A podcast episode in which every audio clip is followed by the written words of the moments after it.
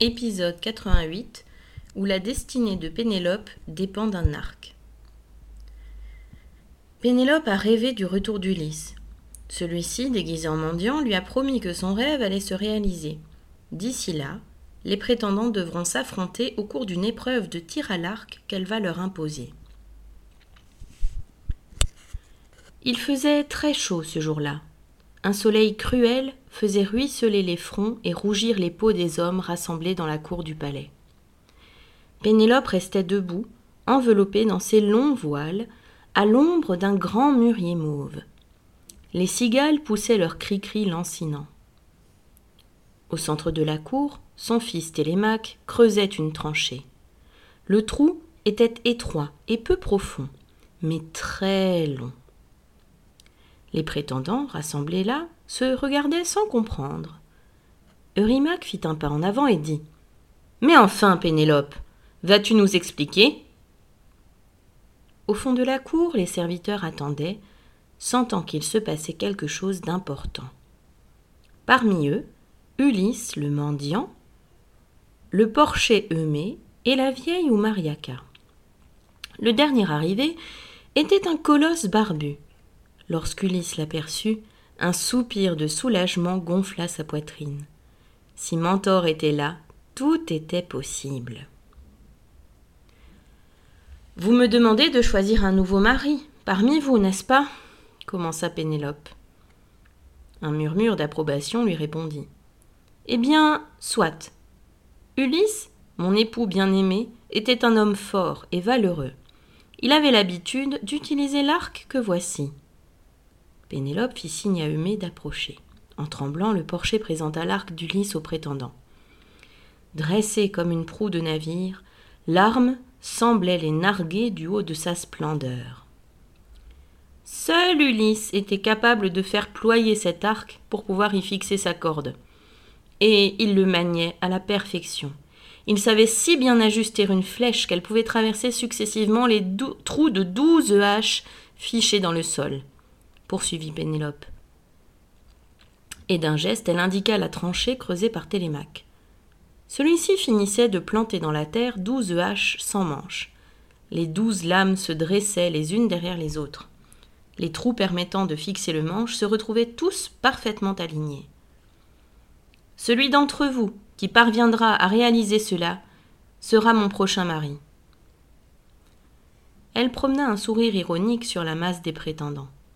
Mais, à vous regarder tous, je doute fort que l'un d'entre vous parvienne à égaler Ulysse, car cet homme-là n'a pas son pareil sur terre. Néanmoins, je n'ai qu'une parole. Je suivrai celui qui réussira cet exploit. Télémaque avait fini les préparations. Il se redressa d'un geste souple. Mère, laisse-moi essayer en premier. Si je n'y parviens pas. Tant pis, mais si j'y parviens, alors tu resteras au palais, et tu ne prendras aucun nouveau mari parmi ce troupeau de vauriens. Sa voix était suppliante. Pénélope posa sur lui un regard adouci. Elle entendait bien son ardent désir de la faire échapper à ce mariage forcé.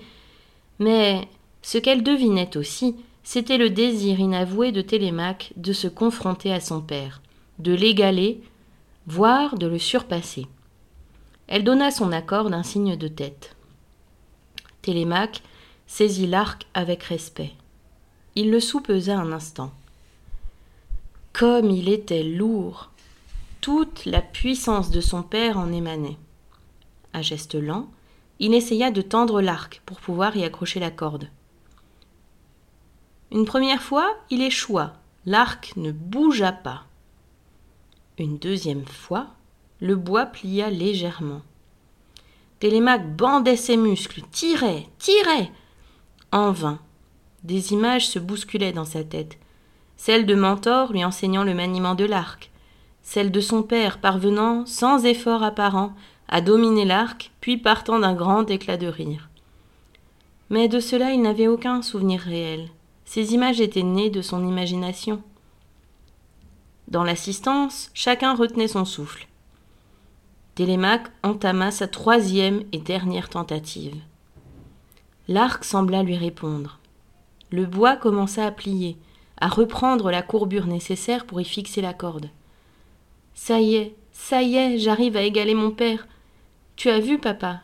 Dis, tu as vu?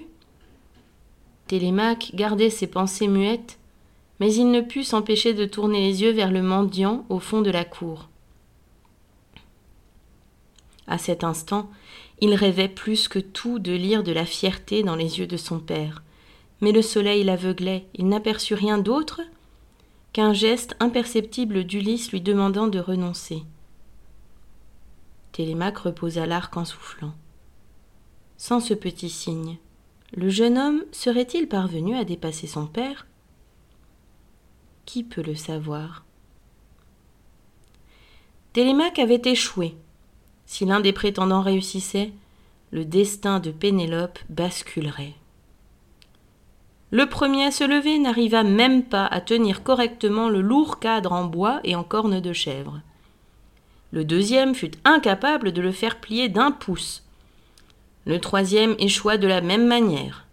Chacun d'entre eux repartait en maudissant le jour de sa propre naissance, en se lamentant sur sa honte et sur le temps perdu à attendre une Pénélope qu'il ne posséderait jamais.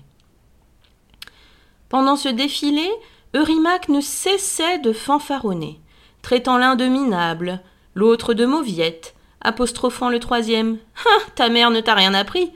Ou bien encore. Tu devrais aller rejoindre les faibles femmes. Pauvre imbécile, se disait Ulysse. Tu ne vois pas que la plus forte ici, c'est une femme? Et de loin. Pour tenter d'apprivoiser cet arc qui refusait de se plier, les prétendants allumèrent un feu au milieu de la cour. Ils avaient décidé de le faire chauffer dans l'espoir d'attendrir le bois. Le feu ajouté au soleil transforma vite la cour du palais en fournaise, mais l'arc ne se pliait toujours pas. Bientôt, il ne resta plus que Rimac pour relever le défi. Il ne semblait pas douter de sa victoire. Il se tourna vers Pénélope, et ses yeux brillants la fixèrent crûment. La reine resta droite et fière, sans bouger. Seul Ulysse perçut le frisson d'angoisse qui lui parcourut le dos.